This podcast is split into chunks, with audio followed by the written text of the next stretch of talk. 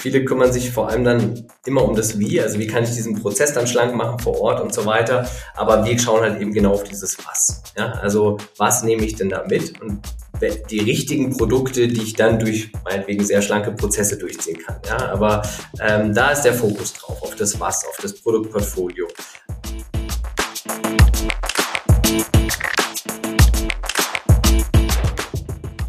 Herzlich willkommen zu Business Unplugged, meinem Interview-Podcast rund um das Thema Digitalisierung. Mein Name ist Johannes Pohl, ich bin Gründer der Piopex und ich spreche mit GründerInnen, UnternehmerInnen, Führungskräften und anderen Heldinnen des Businessalltags über ihre Unternehmen, Visionen, Ideen und Herausforderungen. Kurzum, spannende Themen, spannende Menschen, von denen man lernen kann und inspirieren. Mein heutiger Gast ist Dr. Maximilian Kissel, Gründer und Geschäftsführer von Soleil, einer Ausgründung aus der Technischen Universität München im Bereich Komplexitätsmanagement von Produktportfolios. Soleil erstellt digitale Unternehmenszwillinge und unterstützt Unternehmen auf deren Weg zur Product Portfolio Excellence. Maximilian und ich sprechen über die zunehmende Komplexität und deren Veränderungsgeschwindigkeit, wie Soleil mit seiner Lösung die Komplexität in strategischen Entscheidungsprozessen greifbarer macht und diesen beschleunigt.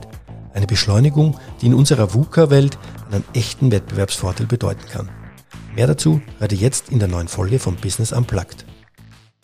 Lieber Max, herzlich willkommen. Ich freue mich riesig, dass du heute Gast bist bei mir im Podcast Business Unplugged. Ja, ich freue mich auch sehr. Hallo. Äh, Max, wir kennen uns seit circa ja, 2008, ich habe nochmal recherchiert, da haben wir gemeinsam an der TU München an einem lehrstuhlübergreifenden Forschungsprojekt gearbeitet. Du am Lehrstuhl für Produktentwicklung im Bereich Komplexitätsmanagement und ich am Institut für Werkzeugmaschinen und Betriebswissenschaften im Bereich Produktionsstrukturadaptionen.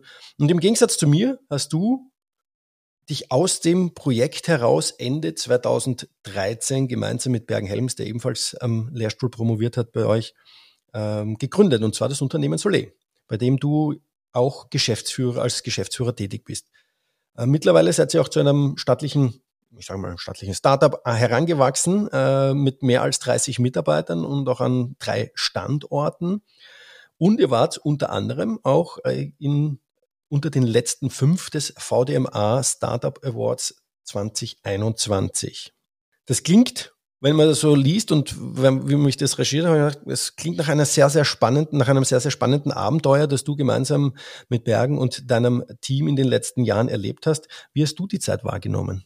Ich freue mich auch erstmal sehr, heute mit dir ähm, das Gespräch zu haben und ähm, dass wir hier zusammenkommen und die, die letzten Jahre waren tatsächlich sehr, sehr aufregend für uns, ähm, sehr spannend. Wir haben ich glaube, enorm viel gelernt. Die Lernkurve war extrem hoch, auch wenn man sagt, davor war ich an der Uni, habe promoviert da, wie du ganz richtig gesagt hast.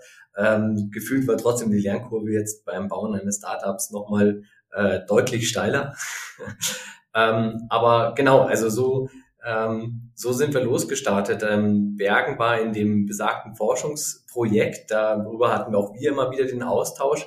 Ich war tatsächlich in einem EU-Projekt auch noch drinnen und da kam auch so ein bisschen der, der Schmerz her, ähm, äh, Richtung Soleil dann auch auszugründen, weil ich habe äh, viele, viele Stücklisten bei äh, unseren Industriepartnern auf den Tisch bekommen und sollte denen dann äh, kluge Auswertungen, kluge Kennzahlen zurückspielen und ähm, hatte damals eigentlich nur Excel als, als Tool an der Hand, äh, war dann weltweit auf den Konferenzen auf der Suche nach, nach besseren Tools. Ja, bin tatsächlich dann fündig geworden, als ich mal eine Tür weiter beim Bergen geklopft hat, den du vorhin schon gemerkt, äh, angemerkt hast, ähm, der in dem Projekt mit dir auch war. Und die Situation war die, ich unterm Strich, ich hatte ähm, die Probleme aus den Projekten, aber kein Tool. Und der Bergen hatte ein Tool, hat aber nach Problemen gesucht. Und äh, so sind wir zusammengekommen ähm, und haben äh, gesagt, Mensch, das, was ich da brauche, kann er sehr schnell lösen mit seinen Werkzeugen und so hatten wir dann die Idee, zusammen mit äh, Alex und Peter und unseren zwei Mitgründern äh, Soleil zu gründen und sind seitdem unterwegs in der Industrie mit unseren Lösungen äh, Entscheidungen zu vereinfachen, Führungskräfte ein Mittel an die Hand zu geben, ähm, bessere Entscheidungen rund um ihr Produktportfolio zu treffen. Jetzt hast du es auch schon ein bisschen erwähnt, ich habe es auch schon angeteasert, das Thema Komplexitätsmanagement und Produktentwicklung. Ich möchte jetzt da kein Halbwissen äh, von diesem Teilprojekt noch irgendwie hervorkramen von, von euren Teilprojekten und dann irgendwie die Zuhörerinnen mit ähm, Wörtern wie Graphentheorie verwirren. Äh, aber äh, was, du hast gesagt, du hattest Probleme, aber keine Lösung. Der Bergen hatte eine Lösung, aber keine Probleme. Wie haben deine Probleme konkret ausgesehen und wie haben die, die, wie hat die Lösung damals ausgesehen von Bergen und wie seid ihr gestartet? Ja, als was war euer Initialprodukt oder, oder Service, also eure Initialdienstleistung, die ihr angeboten habt und wohin hat sich denn entwickelt jetzt? Ich fange mal mit dem Bergen, Bergensthema an, weil er hat sich überlegt, wie kann ich denn komplexe Zusammenhänge in, du hast es vorhin gesagt, das Wort, einmal benutze ich es noch, in Graphen gießen. Also wie kann ich ähm, äh, semantische Netzwerke aufbauen, äh, in denen Informationen gespeichert werden, indem man die Komplexität, die so ein Industrieunternehmen mit sich bringt, ähm, unterbringe. Und er hat sich überlegt, wie kann ich die automatisiert auswerten? Beziehungsweise auch hat er sich überlegt, wie kann ich daraus artifiziell ähm, automatisch ähm, Neues konstruieren. Und das war im Prinzip ähm, seine Doktorarbeit. Und ähm, ich hatte eben das Problem, dass ich ähm, ja massive Stücklisten mit Zusatzinformationen auswerten musste, ähm, habe dann nach einer Lösung gesucht und er konnte sehr gut mit Abhängigkeiten umgehen. Ja, also was ist ähm, Produkt? hat Bauteile. Bauteile kommen von einem Lieferanten. Liefer ähm, die Produkte kaufen hoffentlich irgendwelche Kunden. Ja, ähm, die Kunden kaufen aber nicht nur ein Produkt, sondern kaufen Produkte zusammen und so weiter. Und das hat ziemlich viel von meinen Problemen damals abgebildet. Und äh, es klang natürlich dann auch sehr toll, dass man das alles automatisiert auswerten kann, mein Expertenwissen zu automatisieren. Und ähm, da ähm, auf dem Weg ähm, haben wir einen guten, ähm, sind wir schnell zusammengekommen, haben einen guten Einstieg gefunden. Und Jetzt musst du mir noch mal kurz helfen mit der zweiten Teil deiner Frage. nee, der, der, der, zweite Teil wäre zu sagen, okay, was war dein Problem, was war die Lösung und ja. mit welcher Dienstleistung und welchem Produkt habt ihr eigentlich dann Solé gestartet, beziehungsweise wohin genau. seid ihr dann noch, äh, habt ihr euch entwickelt in den letzten Jahren? Also wir haben genau das eigentlich aufgegriffen. Wir hatten verstanden, dass wir ähm, viele Informationen aus Industrieunternehmen erstmal speichern konnten. Das heißt, auch heute bei uns ist das der Enterprise Digital Twin den wir da aufbauen. Ähm, und ähm, unser Ziel war es, Entscheidungen, die im Unternehmen getroffen werden müssen, dass die schneller getroffen werden können, weil das ist heute einfach äh, ein großes Problem angesichts der Veränderungen, die wir leider ja gerade eben tagtäglich erleben müssen, die massiv auf Unternehmen einwirken und auf deren Unternehmensstrategie. Ähm, da muss ich mich schnell anpassen können. Ja, ich muss schnell meine ähm, Strategien anpassen und da, was heißt das jetzt? Was heißt das für mein ganzes Unternehmen? Was heißt das für mein Produktportfolio? Was heißt, wenn ich da Entscheidungen treffe, die sehr weitreichend sein können? Was bedeutet das? Wo kann ich anpacken? Ähm, und wo kann ich wirklich diesen, dieses Produktportfolio ähm, nutzen als großen Hebel, ähm, um meine Strategie umzusetzen und ähm, Erfolg fürs Unternehmen nachhaltig zu sichern? Und das ist das, was wir heute anbieten. Wir haben Software as a Service äh, Lösungen. Wir haben Online-Apps, äh, die die Kunden nutzen können, äh, in denen im Prinzip diese Informationen, die sie schon haben, so ausgewertet werden, dass sie auf die richtigen Dinge im Produktportfolio stoßen. Wo muss ich hinfassen? Wo sind die wichtigen Hotspots in meinem äh, Produktportfolio, ähm, die ich anpacken muss? Ähm, und dann ähm, hören wir aber an der Stelle nicht auf. Wir äh, mit der Analyse, sondern wir helfen dem Unternehmen dann auch das Ganze in einen Entscheidungsprozess zu bekommen. Und das ist das im Prinzip, was die Apps von Soleil, die Lösungen von Soleil können, ist einen digitalisierten Entscheidungsprozess anzubieten, wo alle Stakeholder auf einer Faktenbasis gemeinsam diese Entscheidungen vorantreiben können. Ähm, sie bekommen von uns automatisierte äh, ähm, Entscheidungsvorlagen. Wir können viele Perspektiven darauf auswerten, ähm, vorab vorbereiten ähm, und helfen damit, ähm, sich um die richtigen Dinge zu kümmern, ähm, die man dann eben äh, voranbringt und damit Erfolg erzielt Richtung äh, Wachstum, Richtung Profitabilität. Auch ein wichtiges Thema gerade eben Resilienz. Ne? Also wenn die Lieferketten unterbrochen werden, dass ich dann einfach ganz schnell reagieren kann ähm, und weiß, wie groß ist denn der mögliche Schaden, den ich abzuwenden habe. Aber auch, es ist ein bisschen, bisschen in der letzten Wochen nach hinten gerutscht, aber immer noch das größte, die größte Herausforderung weltweit ist das Nachhaltigkeitsthema, auch da Ansatzpunkte zu finden und last but not least vielleicht auch ähm, seine Innovationskraft weiter zu erhalten, um sich im Wettbewerb weiter durchzusetzen. Also ich meine, diese Sachen will ich ja weiter verfolgen. Wenn ihr sagt, ihr bietet an Entscheidungshilfen oder den Prozess, wie ich Entscheidungen treffen kann, strategische Entscheidungen treffen kann, um mich auch in diesem, in dieser Komplexität zurechtzufinden, die in dieser Welt herrscht oder in dem Unternehmen unterwegs sind. Lass uns mal auf den Punkt Komplexität kommen zuerst. Was, wie, wie würdest du das Thema Komplexität beschreiben für ein Unternehmen, dass es greifbar ist und wie hat sich das Thema Komplexität entwickelt? Also erstmal Komplexität, was ist das? Das ist erstmal, es geht erstmal darum, dass es unheimlich viele Themen gibt, die ich beachten muss. Ja, also ich habe ein Produktportfolio ist erstmal ein gutes Beispiel zu sagen. Es gibt meistens nicht ein Produkt, sondern es gibt zehn oder hunderttausende Produkte in einem Unternehmen, die wiederum mehrere zigtausend Materialnummern beinhalten. Ja, das ist erstmal viel. Ja, und viel ist irgendwo erstmal unübersichtlich, sage ich mal. Ja, aber diese vielen Produkte hängen im gesamten Wertstrom eben auch mit vielen anderen Themen zusammen, wie der Produktion, meinen Beständen, die ich habe. Ich habe Lieferanten, ich habe ähm, äh, vielleicht auch ähm, Gebinde oder ähm, Systeme, die ich dann verkaufe. Ich habe äh, natürlich eine Kundenbasis. Also ich habe ein großes Netzwerk an unterschiedlichen ähm, Themen, das ich da zusammenbringe. Und das bildet mir erstmal ich würde sagen, erstmal ein recht kompliziertes Netzwerk ab, ja, aber das muss, da muss ich erstmal durchsteigen.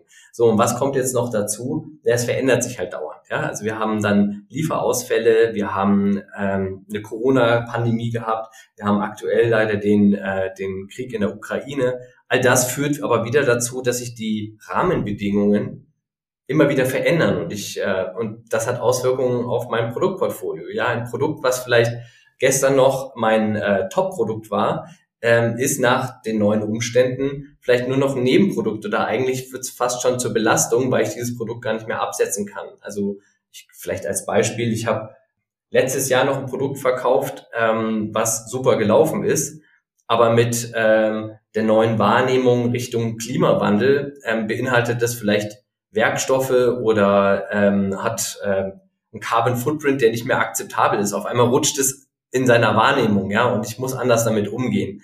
Das sind, das ist bei dem Thema Komplexität erstmal diese, diese wandelnden Umstände, ja, auf die ich irgendwie reagieren muss, obwohl ich ein sehr kompliziertes Netzwerk schon vor mir habe, ja.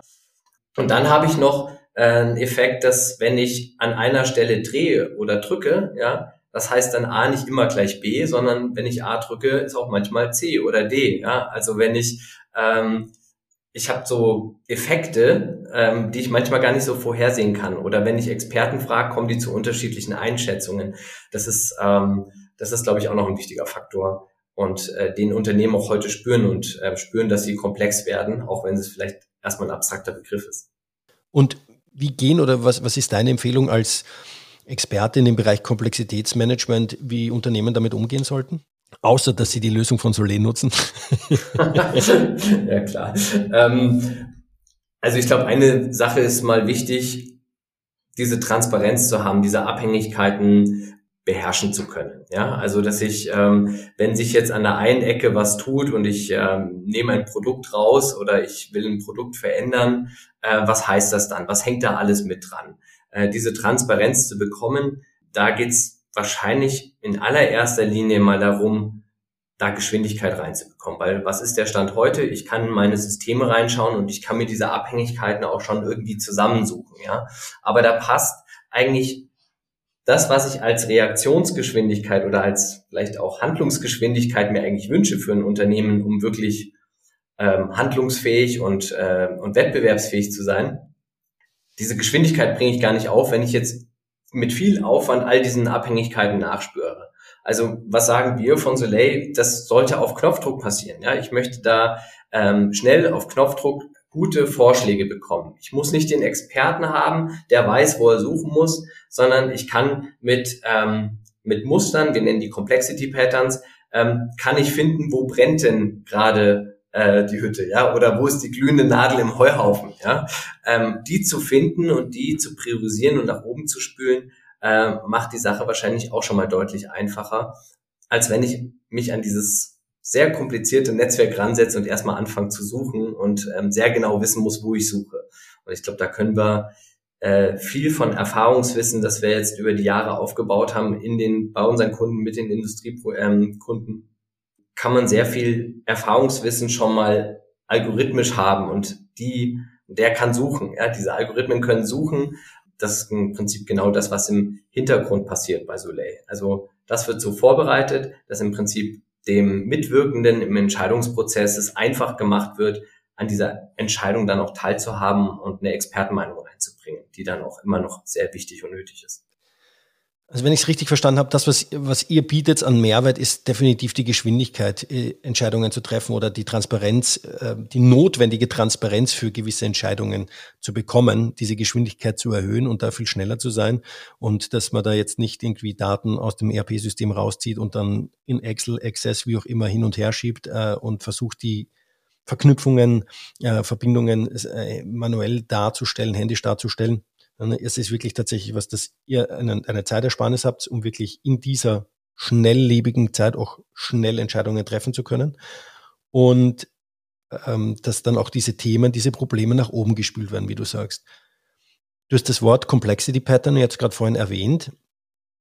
Diese Complexity Patterns sind ja dazu da, dass genau diese Probleme, die nach oben gespült werden sollen, identifiziert werden, oder? Ja, ganz genau. Also diese Complexity Patterns, genau, die, die, äh, die sind im Prinzip bestimmten Strategien zugewiesen. Ja, also möchte ich jetzt wachsen mit meinem Unternehmen, möchte suche ich gerade nach Kostenpotenzialen, um die Kosten zu reduzieren, äh, suche ich nach Themen, die mir meine Nachhaltigkeit schwieriger machen oder die mir ähm, ja meine meine Anfälligkeit, meine Angriffsfläche für Störungen in der Supply Chain äh, offenlegen ähm, danach sortieren wir und die bieten wir an. Und mit diesen Patterns kann man dann praktisch auf Fälle kommen, an denen ich direkt arbeiten kann, an denen ich direkt Maßnahmen auf den Weg bringen kann, ähm, da zu handeln. Genau. Sind, sind diese Pattern generisch, dass ich die über sämtliche Branchen und, äh, drüber ziehen kann, Industrien?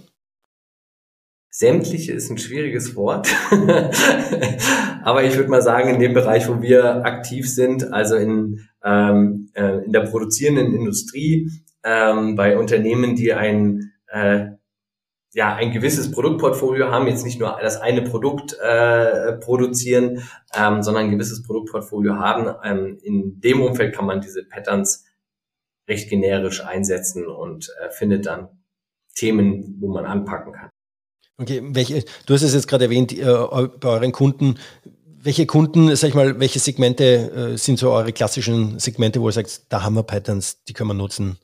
Da legen wir es drüber und da wissen wir eigentlich zu 80, 90 Prozent sind wir richtig damit. Ja, ähm, ja also erstmal ähm, so der produzierende äh, Maschinenbau, Komponentenhersteller ähm, hin zu ähm, Herstellern von ähm, ja, B2C-Produkten, also alles, was so zum Beispiel rund ums Haus ist, ähm, also alles, was in so ein Haus eingebaut wird, sind doch ähm, die Hersteller, die dahinter sind, ähm, bis hin zu, ja, der, die Ansätze sind durchaus auch übertragbar dann auf andere Industrien, auf den ja, Maschinen- und Anlagenbau grundsätzlich übertragbar. Da sind nochmal, ähm, die haben ein bisschen anderes Blick, anderen Blick auf das Thema Produkt, weil das sind dann eher Projekte. Ne? Wenn ich eine, eine große Anlage projektiere, ähm, da muss man ein paar Dinge ähm, anders grundlegend ähm, ähm anlegen. Ähm, und bis hin dann aber auch, dass man sagt, das lässt sich übertragen, vielleicht auch Richtung perspektivisch mal Retail oder chemische Industrie. Ähm, das ist dann auch durchaus denkbar. Aber wir haben gerade noch einen ähm, starken Fokus hier auf den, auf die produzierende Industrie hier. Okay. Wenn ihr jetzt neue Industrien angeht, dann kann man diese Complexity Patterns, wie, wie geht es dann, wie geht's dann dran? Wenn ihr sagt, okay, unseres passt möglicherweise nicht hundertprozentig, ähm, ist es dann gemeinsame Entwicklung dann mit dem Kunden, äh, dass ihr dann noch die Experten heranzieht, um eigene unternehmensspezifische Complexity Patterns zu erstellen? Oder nutzt ihr da auch Themen wie künstliche Intelligenz?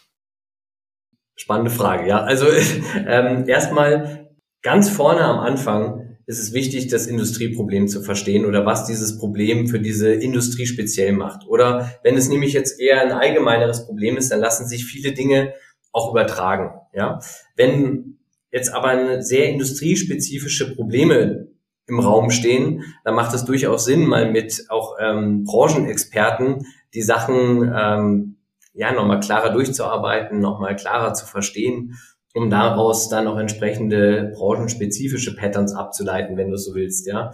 Aber auch so ja zu lernen aus aus Entscheidungen, also das, wenn du so auf die auf das Thema KI anspielst. Ne? Also wenn man jetzt viele Entscheidungsprozesse beobachtet, ja, dann kann man ja mit der Zeit auch daraus lernen, wie man gute Entscheidungen trifft, wer dafür eingebunden werden muss, ähm, welche, was vielleicht auch nicht so gute Entscheidungen waren. Das ist bei uns durchaus ein Forschungsthema. Ich, das würde noch nicht sagen, dass das jetzt schon in allen äh, Themen ausgerollt ist, aber an dem Thema arbeiten wir natürlich, weil wir ähm, in unseren Fällen Entscheidungsprozesse beobachten können und, ähm, und daraus lernen können. Dafür wollen wir auch dem Kunden natürlich zurückspielen, ähm, wie trifft man gute Entscheidungen aus, aus dem Gelernten heraus. Ja, aber das ist bei uns ein gerade ein spannendes Forschungsthema.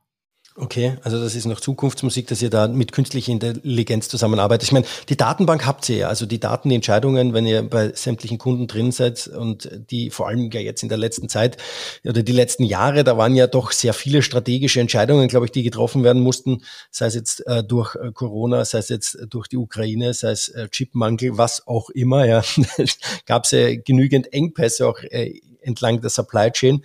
Da glaube ich, es sind doch einige Entscheidungen getroffen worden. Ähm, spannend. Was wir jetzt noch gar nicht besprochen haben, was mich auch interessieren würde, ist, oder vielleicht auch die ZuhörerInnen interessieren würde, ist, du sagst, ihr greift auf die Daten zu und macht das im Prinzip, was die im ERP-System haben, ja? Also wie, wie, wie, funktioniert, wie kann ich mir das vorstellen? Wie dockt sie an? Ist es egal, ob es SAP ist, ob es ein Navision ist, ob es ein ja, you, you name it, ERP-System ja. ist. Äh, wie, wie, wie kann man sich das vorstellen, wenn man Soleil anruft und sagt, äh, wir würden gern von euch mal jetzt da so eine Lösung haben?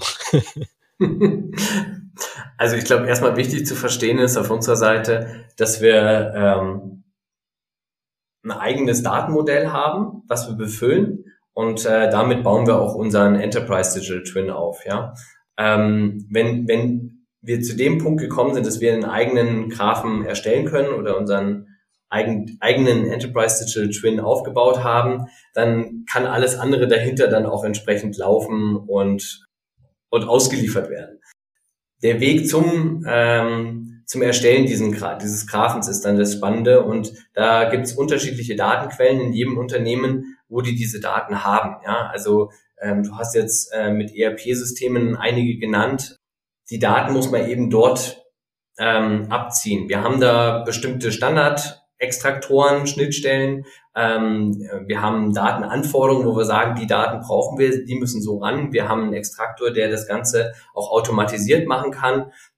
Und genauso gehen wir eigentlich an die Sache ran. Manchmal gibt es auch in Unternehmen dann ja, eigene Datenbanken, die dort aufgesetzt wird für bestimmte Themen oder ähm, Informationen zum Produkt gibt es nochmal in einem PIM-System oder in einem ähm, PLM-System oder das, der Sache muss man dann so ein bisschen nachspüren. Aber ich würde mal sagen, die hauptsächlichen Daten liegen in den ERP-Systemen. Äh, wir können sagen, welche Daten brauchen wir. Wir können sagen, wir haben einen Extraktor, mit dem kann man sich das ziehen. Ähm, und auf der Basis ähm, stößt man immer wieder auf Neuigkeiten. Ja, das ist auch so. Und die versuchen wir dann möglichst schnell auszuräumen, so dass wir sehr schnell den Datenkraft dann auch laden können und dann weiterverarbeiten können. Auszuräumen klingt sehr einfach, wenn ich so an meine Projekte denke. und, und, die Daten, die dann da immer drinnen herumschwirren, die Datenqualität ist äh, oftmals sehr beängstigend, beziehungsweise greift man sich auf den Kopf und sagt, das ist äh, eigentlich Kraut und Rüben. Wie geht sie mit sowas um? Also ich, ich weiß, wie es bei, bei mir bei manchen Projekten ist oder war. Ähm, wo man mal sich durchforsten muss, wo man mal sagen muss, okay, wir müssen mal äh, Daten grad ziehen, weil da sind wieder ein, zwei Kommastellen mehr oder dann ist ein und dasselbe Produkt doch äh, irgendwie anders bezeichnet äh, und so weiter und so fort. Ja, vor allem, wenn da noch irgendwelche Textbezeichnungen drin sind, Rechtschreibfehler etc. pp.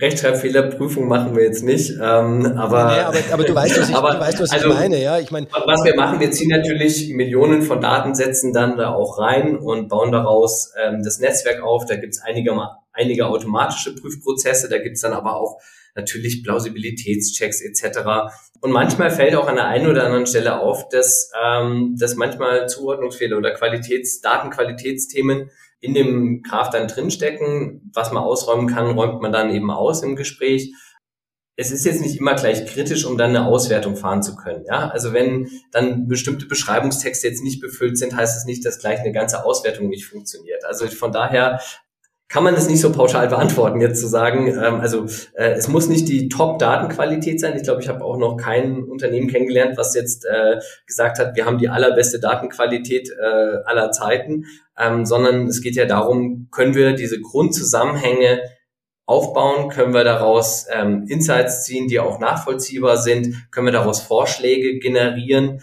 ähm, die auch äh, für die Experten im Unternehmen äh, sinnvoll erscheinen und, und, und auch ähm, plausibel erscheinen?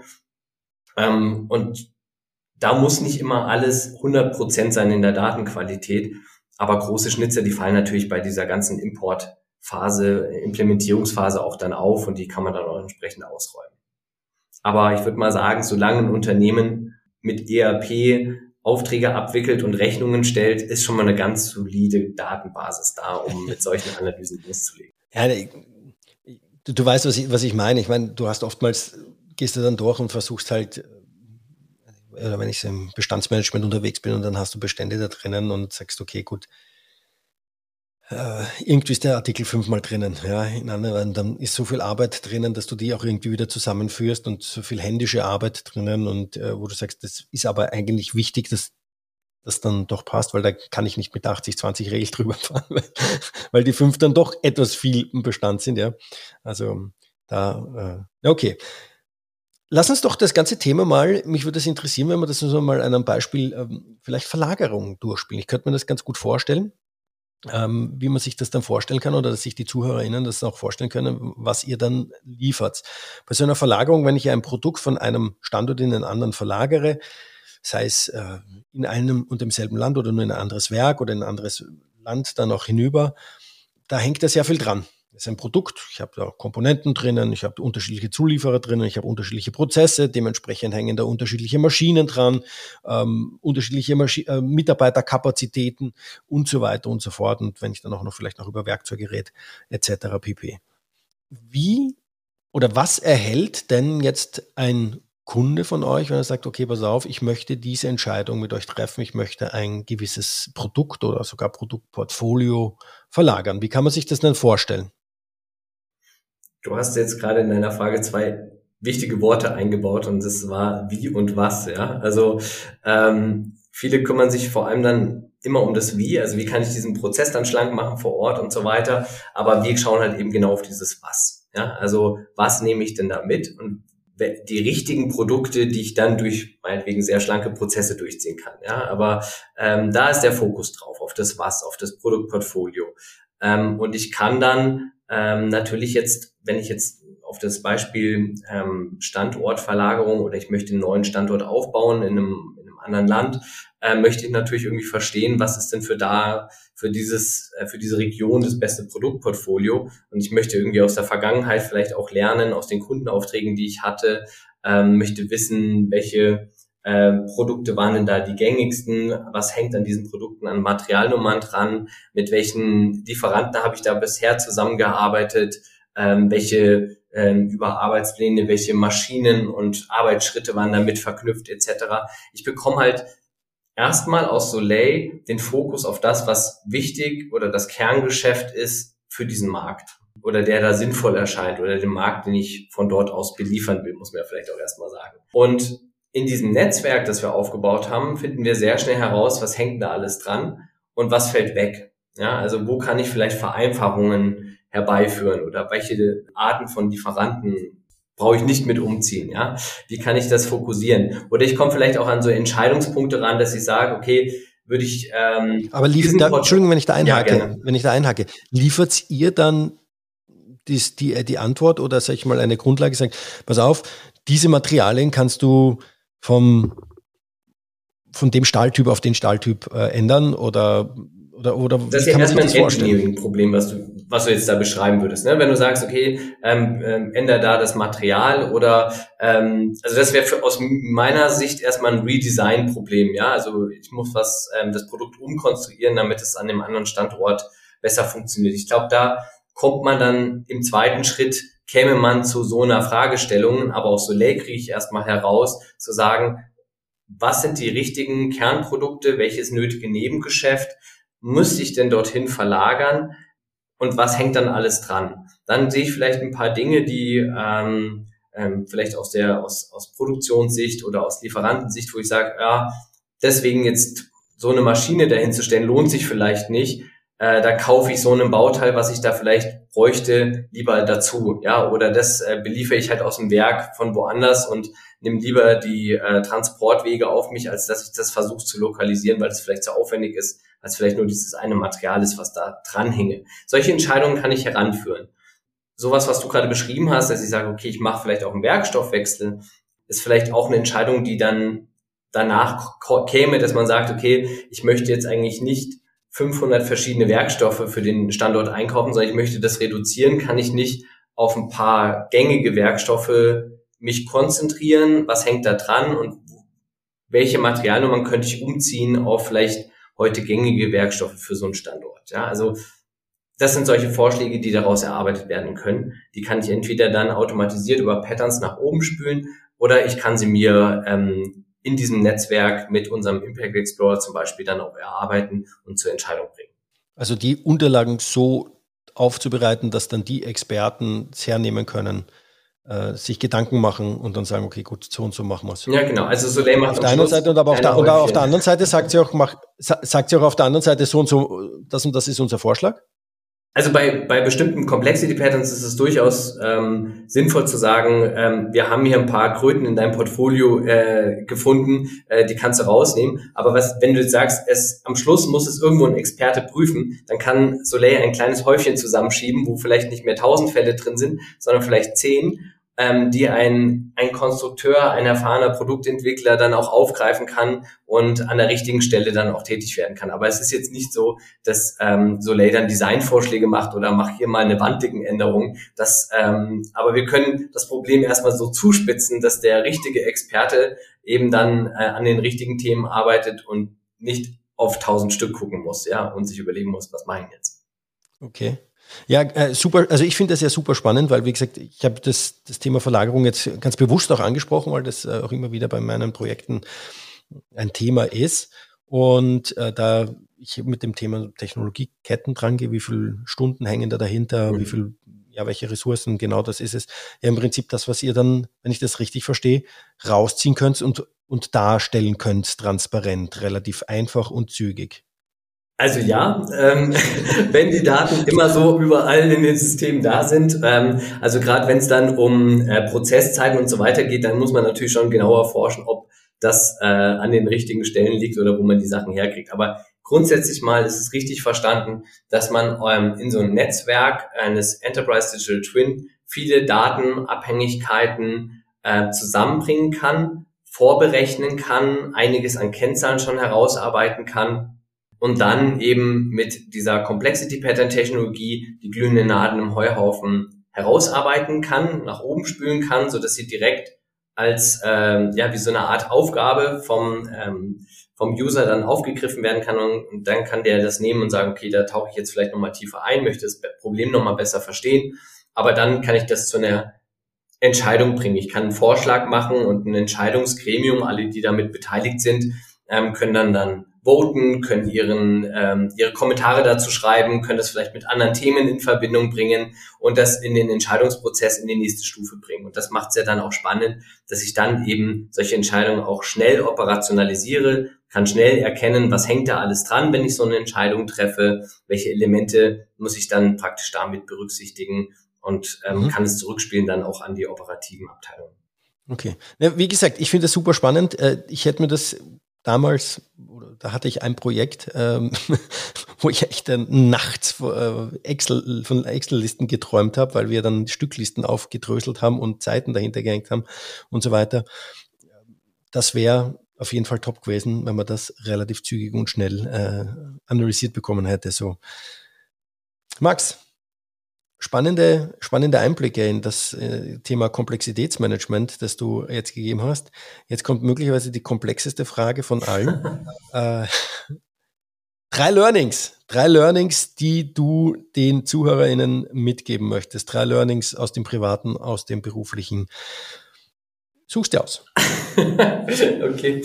Ja, also ich, ähm, ich glaube, das ähm, Hauptlearning, was man jetzt vielleicht mit erstmal mit Soleil verbindet, ist, ähm, dass der Umgang mit Komplexität viel Automatisierung braucht, um schneller zu guten Ergebnissen zu kommen. Ja, also da, wo ich Analysen automatisieren kann, da, wo ich auf ähm, naja, wiederholt, wiederholte Probleme treffe, äh, kann ich mit der Digitalisierung heute einfach extrem viel erreichen ähm, und damit Entscheidungsprozesse die sehr zeitkritisch sind, enorm beschleunigen. Und ähm, das ist, glaube ich, ein Hauptlearning, was äh, wir bei Soleil aufgegriffen haben und versucht haben, da gute industrietaugliche Lösungen auch anzubieten.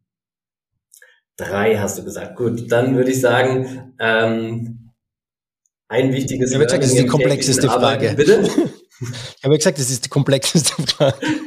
ja, ja, klar. Ähm, kein Problem. Ähm, ähm, ein Hauptlearning oder eine Sache, die wir hier ähm, bei uns hier im Unternehmen auch immer als, ähm, ja, als Mantra haben, ist Build, Measure, Learn. Das heißt, dass wir eigentlich nach alter Startup-Mentalität äh, versuchen, ähm, schnell zu Erkenntnissen zu kommen, schnell daraus zu lernen, schnelle äh, Feedback-Schleifen und Rückkopplungen zu haben, ähm, um es ähm, mit dem Gelernten dann auch besser zu machen. Ähm, ich glaube, das ist einer der, ähm, sagen wir mal, klassischen Startup-Methoden, die wir aber auch hier immer noch standardmäßig beherzigen, ist einfach wichtig, um schnell zu einer reflektierten Selbsterkenntnis zu kommen, in der Diskussion mit dem Kunden zu bleiben, um daraus dann auch ähm, die besten und optimalsten Lösungen herauszuarbeiten. Und vielleicht als ähm, letzten Punkt auch hier im Unternehmen ist, glaube ich, immer noch der wichtig der Blick auf uns, aufs Team, dass wir aufeinander Acht geben, dass wir ähm, schauen, dass es uns gut geht, dass es ähm, dass ähm, wir als Unternehmen zusammenhelfen, dass wir immer Teil der Lösung und nicht Teil des Problems werden wollen, ja, sondern immer ähm, Teil der Lösung sein wollen. Ähm, und ich glaube, so schaffen wir es auch eigentlich sehr gut hier ähm, ähm, hohe Performance im Team her her herauszulocken, äh, Motivation herauszulocken und ähm, dass alle hier mit Begeisterung bei der Sache sind. Und ich glaube, das ist ähm, auch ein wichtiger Faktor. War sicherlich, glaube ich, auch nicht einfach für euch, oder? In, jetzt äh, durch Corona und äh, auch jetzt Ukraine habt ihr auch äh, diese Komplexität der Industrie oder dieser Businesswelt ja auch als Startup voll abbekommen, volle Breitseite, oder? Sicherlich. Auch wir mussten sehr schnell auf die neuen Umstände reagieren und ähm, ja und auch ähm, mit dem Team zusammen ähm, Entscheidungen treffen, die auch manchmal schwierig waren. Aber ähm, ich glaube, so in einer hohen Offenheit und äh, gemeinsamen Anpack haben wir es auch, glaube ich, ganz gut geschafft, durch diese äh, turbulenten Zeiten der letzten Monate durchzukommen.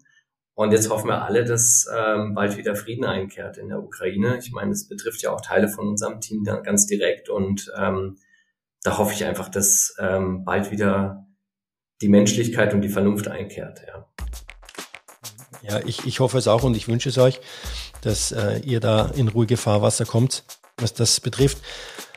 Max, herzlichen Dank für deine Einblicke in das Komplexitätsmanagement in Soleil.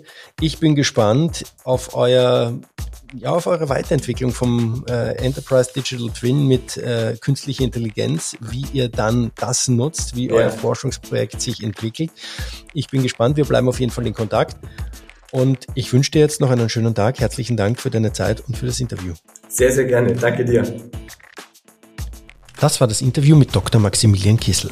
Wie immer findet ihr die Infos zu Maximilian und Soleil in den Shownotes. Die nächste Folge erscheint dann in zwei Wochen. Bis dahin alles Gute und bleibt gesund.